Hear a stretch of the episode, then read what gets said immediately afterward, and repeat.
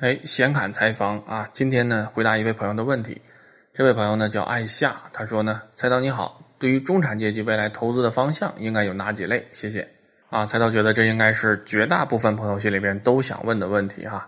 呃，但是说实话，这个问题呢问了有一段时间了哈。呃，本来菜刀呢是不想在节目里和大家聊这个事儿的啊。至于原因，我们之前的节目中其实都谈到过啊。关于具体投资的问题呢。啊，菜刀一般是避免谈的啊，而且呢，我也不想给大家具体的建议哈，因为投资嘛，涉及到钱的事儿啊，这个很重要的。每个人的钱也都不是大风吹来的，对吧？啊，所以呢，对你自己的钱最负责任的是谁呀？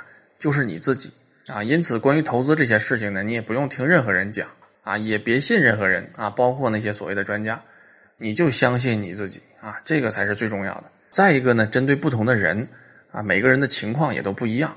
所以，对于筹，所以对于投资这个事儿呢，每个人处理的方式也会不一样啊，本来就没有一个统一的定式啊。所以呢，关于投资的事情，其实菜刀一直是避免谈的啊。从菜刀的本意来讲呢，是更想在节目中跟大家多聊一些和经济相关的、和金融相关的这些基本的概念、基本的原理啊。大家了解和知道了一点这方面的事儿之后呢，啊，如果感兴趣，你就深入的去研究一下，去深入的学习一下啊，然后反过来用这些原理，用这些最基本的概念。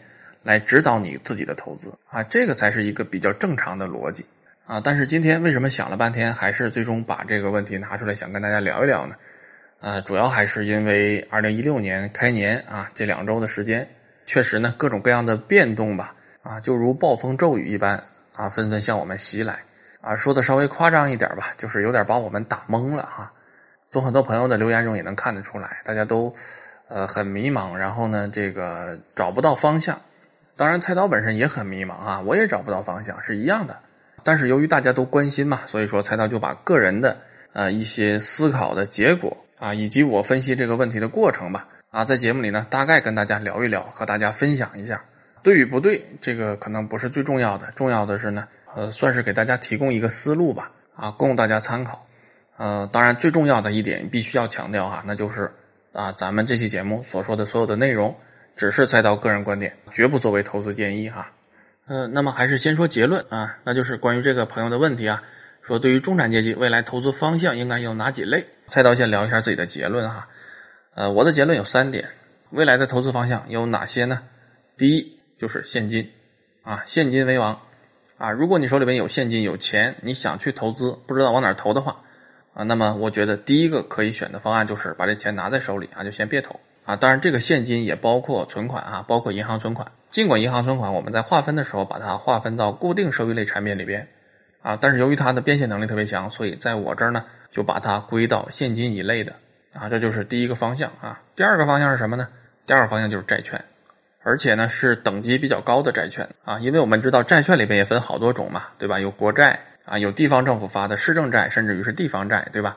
还有政策性银行的这样的金融债。以及什么呢？以及企业债啊，然后除了这些之外呢，还有一个啊类似股票的这样的可转债，对吧？啊，分了好多种啊。那么在第二个投资方向里边啊，菜刀认为可以投债券，并不是说所有这些债券都是可以投的啊。能投的是哪些呢？能投的是这种啊等级比较高的债券啊，也就是信用比较高的、风险比较低的这样的债券啊。那首选当然是国债了，对吧？国债肯定是呃国家信誉嘛，这评级是最高的了。啊，然后其次是什么？其次就是地方政府的市政债啊，或者是地方债，对吧？啊，这个实际上等同的也是政府信誉嘛。啊，然后再下边是谁呀？再下边正常来讲，金融债它的这个等级也比较高，呃，但是呢，金融债只面向银行间市场，普通老百姓是买不到的，啊，所以这个咱们抛开不讲。啊，再下边就是公司债了。啊，公司债的话呢，菜刀建议就呃不用太考虑它了。啊，如果考虑的话，也应该是公司债里边评级比较高的三 A 评级这样的公司。当然了，评级啊，这个东西当然是一个重要的参考值。呃，不过评级公司评出来的那个信用等级呢，呃，和国债这种啊由国家直接做信用背书这样的等级还是没法比的。啊，所以公司债这块呢，还是建议大家慎重。啊，至于可转债的话呢，可能就要更慎重一些了，因为它啊是一种债券和股票的混合体嘛。啊，那么呢，这就是第二个方面啊，说完了。第三个投资方向是什么呢？啊，其实第三个方向呢，算不上投资方向，啊，它是关于投资这个问题的另外一面是什么呢？就是说，如果你手里边确实有闲钱啊，你想把它投出去，但是又不知道投哪儿的话呢，我建议你可以考虑第三个方面。第三个方面是什么？就是降低你整个家庭的啊经济结构里边的杠杆率啊啊，什么是杠杆率啊？对吧？我看有朋友在后台还问说这个杠杆是什么？希望解释一下啊，那就大概解释一下啊，杠杆通俗理解就是债务啊，就是债欠的钱，这个就是杠杆啊啊，杠杆率是什么呀？通俗来理解的话呢，对于家庭的一个经济结构来讲，就是你的负债率啊。当然，这个并不是杠杆和杠杆率的全部的含义哈，因为放在金融行业、放在金融机构之间。啊，这个杠杆和杠杆率的含义又略有不同。那么第三个投资方向就是什么？就是你不要投资了。如果说你这个家庭有负债的话，我觉得这个也很正常嘛。啊，因为现在家家买房子基本上还是需要贷款的。就算我们当时买房子的时候手里边有闲钱啊，有足够的资金，我相信很多人也是选择了房贷的。啊，所以在这样的情况下呢，啊，到了现在这个时期，啊，如果我们手里边还有钱可以用于投资的话。那么在菜刀看来呢，与其你去投资，你不如先把自己的杠杆率降下来，先把自己的杠杆撤下来，啊，减轻我们家庭的负债啊，房贷呀、车贷呀，该还就还一还，啊，其实这个东西如果咱们想明白了的话呢，也是一种变相的投资啊，因为资产和负债本身就是一个问题的两面嘛，啊，因为在目前的情况下呢，这个银行定期存款的利率还是要低于房贷的这个利率的，对吧？啊，所以说呢，如果你手里有钱，你与其存到银行里边存个定期。你还不如拿出来把房贷还了。这两者相比较的话，你还房贷还是赚钱的嘛，对吧？哎，那么说到这儿呢，关于这个问题啊，菜刀是怎么看的？咱们就先把结论说了。呃，不过菜刀觉得呢，呃，听完这三个结论之后呢，很多朋友一定是不满意的啊，肯定会觉得你这不对呀，这也太保守了，对吧？毫无技术含量啊！啊，存银行定期存款啊，去买国债啊，要不然去还房贷，这一点技术含量没有啊！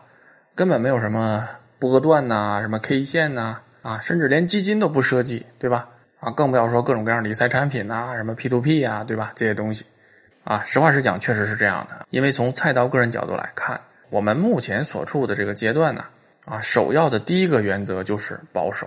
啊，在这个时期，大家不要先想我能挣多少钱，对吧？先想什么？先想我别赔钱，保住本儿，然后呢，控制住风险。在这两点全都做到的基础之上，我们再去考虑收益的问题。尤其是千万别想着说我可能一夜暴富，啊，或者说我找一个非常高的回报率，啊。关于这个问题呢，其实我们去年大概七八月份的时候吧，啊，聊过和理财相关的内容啊，在那里面菜刀个人的观点已经说的非常清楚了，所以咱们在这儿呢就不重复，啊。而且当时咱们聊理财的时候，还有好多朋友在下面留言，啊，说你这观点我不同意啊，我就觉得这个 P to P 很好。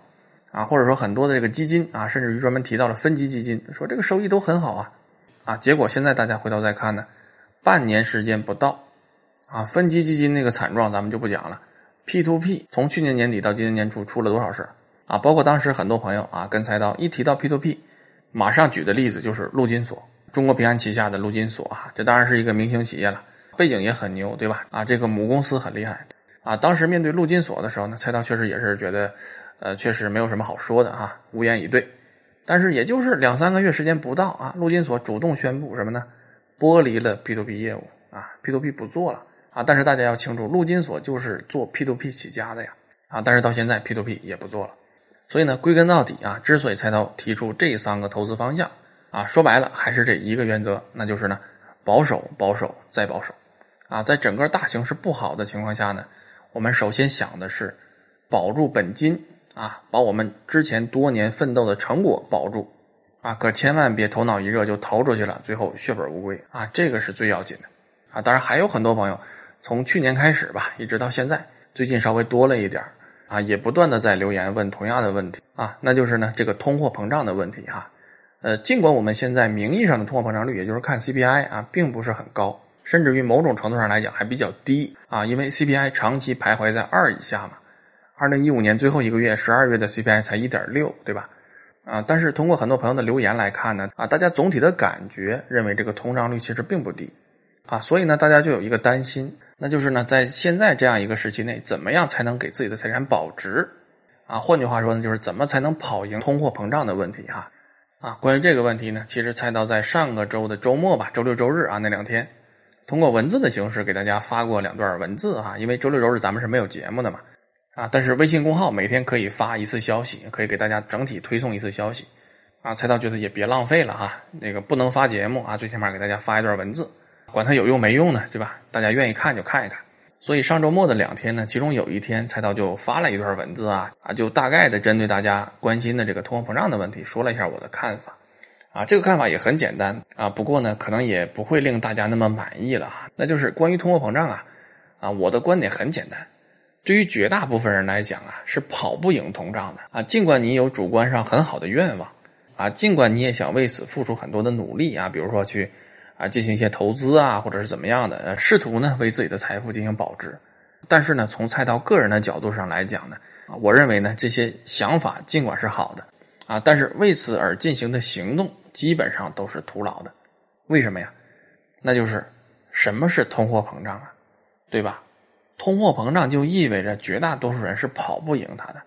如果大部分人都能跑赢，它就不叫通胀了，对吧？这个是作为普通人来讲一个宿命般的结论啊，是没有办法的啊。但是有的朋友说，说我就是技术特别高啊，我对我的这个投资理财的这个水平我特别的自信，我就是能跑赢通胀啊，甚至于我还能有一个比较好的收益啊。当然，菜刀也不排除有确实有这样的朋友，但是对此，菜刀想说什么呢？我觉得百分之八十是运气啊，好运气不会总是伴随着啊我们的，对吧？所以在这一点上呢，啊，尽管猜刀个人认为的这个关于事实的真相啊啊，相对来讲还是比较残酷的，但是因为这个就是猜刀个人真实的想法，所以呢，还是要啊跟大家分享出来啊。当然你也可能不同意哈，但是这都不要紧啊，重要的是呢，能给大部分朋友提供一个参考，哎，这个就够了啊。所以呢，从这个意义上说啊，咱们之前还有一位老朋友也给猜刀留过言。啊，说呢，说老听各种各样的理财节目啊，老听各种各样的专家讲，说现在这个时期呢，大家要清醒，要理智啊，不要再想特别高的收益了，每年能有个百分之七、百分之八，就应该可以，应该知足了。然后这位朋友给菜刀留言说，为什么我就碰不到百分之七、百分之八啊？然后风险还比较低的这样的可投资的项目或者可投资的产品呢？啊，然后他说，说我还为此啊有点自责哈。啊感觉别人都能拿到这个收益率，但是我拿不到啊，我就好像是吃亏，好像有点失败。然后我就跟他讲，我说呀，别人怎么看我不知道，反正从我个人的角度来讲啊，我在现阶段也没遇到过这种啊能有百分之七、百分之八的收益，然后风险还非常低啊，几乎是无风险的这样的投资产品或者投资项目，我说我也没看见过。所以我跟他说，我说你根本就不用因此有任何的心理负担啊，别听他们瞎说。啊，也许确实有人确实能拿到这个收益率，甚至于比这个收益率还要高啊！但是呢，这些事儿应该是落不到我们头上的。那么当然了，说到这儿呢，肯定也会有朋友问的哈，说那面对通胀，我们真的就束手无策吗？一点办法也没有吗？呃，其实从菜刀个人的角度来分析的话呢，呃，也不是这样的啊。如果非要找一个呃在长期内能够对抗通胀的这样一个产品的话，也是可以找到的。啊，只不过呢，对于我们国家目前的这个数据是不全的，啊，这个产品是什么呢？这个产品就是房子啊，就是固定资产。啊，按照美国的一个房地产市场的发展历史经验来看的话呢，啊，在一个比较长的周期内啊，比如说五十年啊，或者呢最短三十年啊，按照这样一个周期来看的话，房地产和通货膨胀之间啊是有一个比率关系的，也就是说，固定资产的增值率刚好比这个通货膨胀率啊稍微高一点点啊，或者说呢基本持平。啊，这是什么意思呢？就是说，固定资产相对于通货膨胀率来讲，确实可以保值啊。最起码面对通胀的时候，保证你不会跑输啊。这是第一个啊。另外一层意思是什么呢？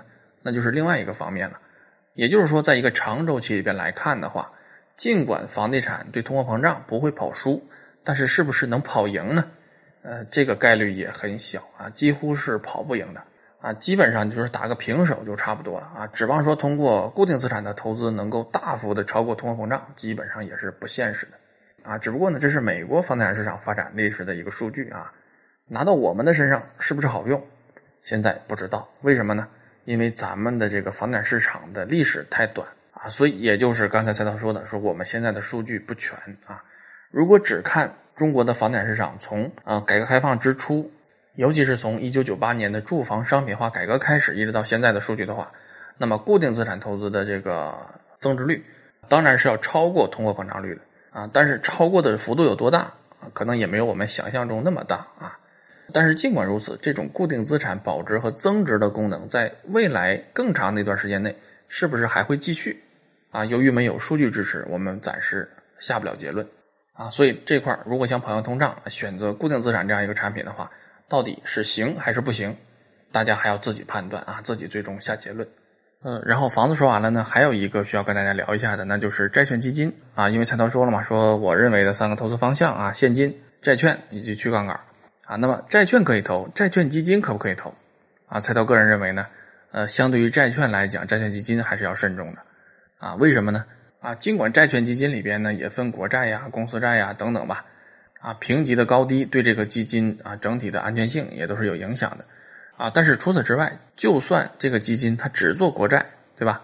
因为国债是信用最好的嘛，信誉最高的嘛。啊，就算这个基金它只做国债，但是呢，如果是遇到市场比较大的波动的情况下，啊，仍然是可能亏损的。啊，为什么呀？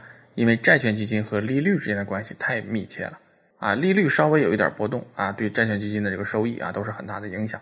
啊，再加上债券基金本身，呃，从监管要求来讲呢，有百分之二十是可以不投债券的嘛，啊，可以去投股票啊，或者说是其他的一些投资品，啊，因此呢，对债券型基金啊，大家还是可以关注的啊，但是呢，要慎重选择。好，说到这儿呢，基本上把这个话题就说完了啊，再到个人的看法啊，我知道大家对我的观点肯定都是认为太保守了啊，但是没办法，这就是我真实的想法啊，那么怎么想的就得怎么说嘛。啊，尽管非常有可能会被大家嘲笑，啊，甚至会被大家鄙视啊，说这个太保守了，胆儿太小了，啊，或者可能有的朋友说，说我这个就是轻轻松松啊，没有什么风险，也能保证一年百分之十左右的收益啊，我这个投资思路肯定比你那个强多了，啊，如果有这样的朋友呢，也可以给菜刀留言啊，啊，向菜刀传授传授经验，然后呢，菜刀也向大家学习学习哈，啊，当然最后还得补一句哈，就是咱们关于 P to P 这块再加一句。就是说呢，肯定有朋友会讲，说出事的 P two P 啊，都不是真 P two P，啊，他们都是要么做资金池的，要么是非法集资，啊，真正的 P two P 还是很好的，还是没有什么风险的，啊，对于此，菜刀只能说呢，我确实分不清什么是真的 P two P，什么是假的 P two P，我只能说呢，在目前我们的金融监管还非常不完善、非常不到位的情况下，啊，我拿着我的钱去投资的时候，我还是要慎重又慎重。好，本期节目就是这样。最后还是希望大家关注菜刀的微信公号啊啊，因为各个音频的平台呢，它的节目更新是不稳定的。微信公号是菜刀每天自己上传，所以在微信公号里边更新的节目是最稳定的哈啊。如果大家想持续的关注菜刀这个节目的话呢，还是希望大家关注菜刀的微信公号。关注方法呢，就在公号里搜索“圆圆菜刀”就可以了啊。最后还是求打赏哈啊，为了菜刀能够坚持下去啊，希望大家给菜刀打赏啊，尤其是最近新来了很多朋友，也希望这些新朋友们能够打赏支持赛道。好，今天是周五，祝大家周末愉快啊！我们下周再见。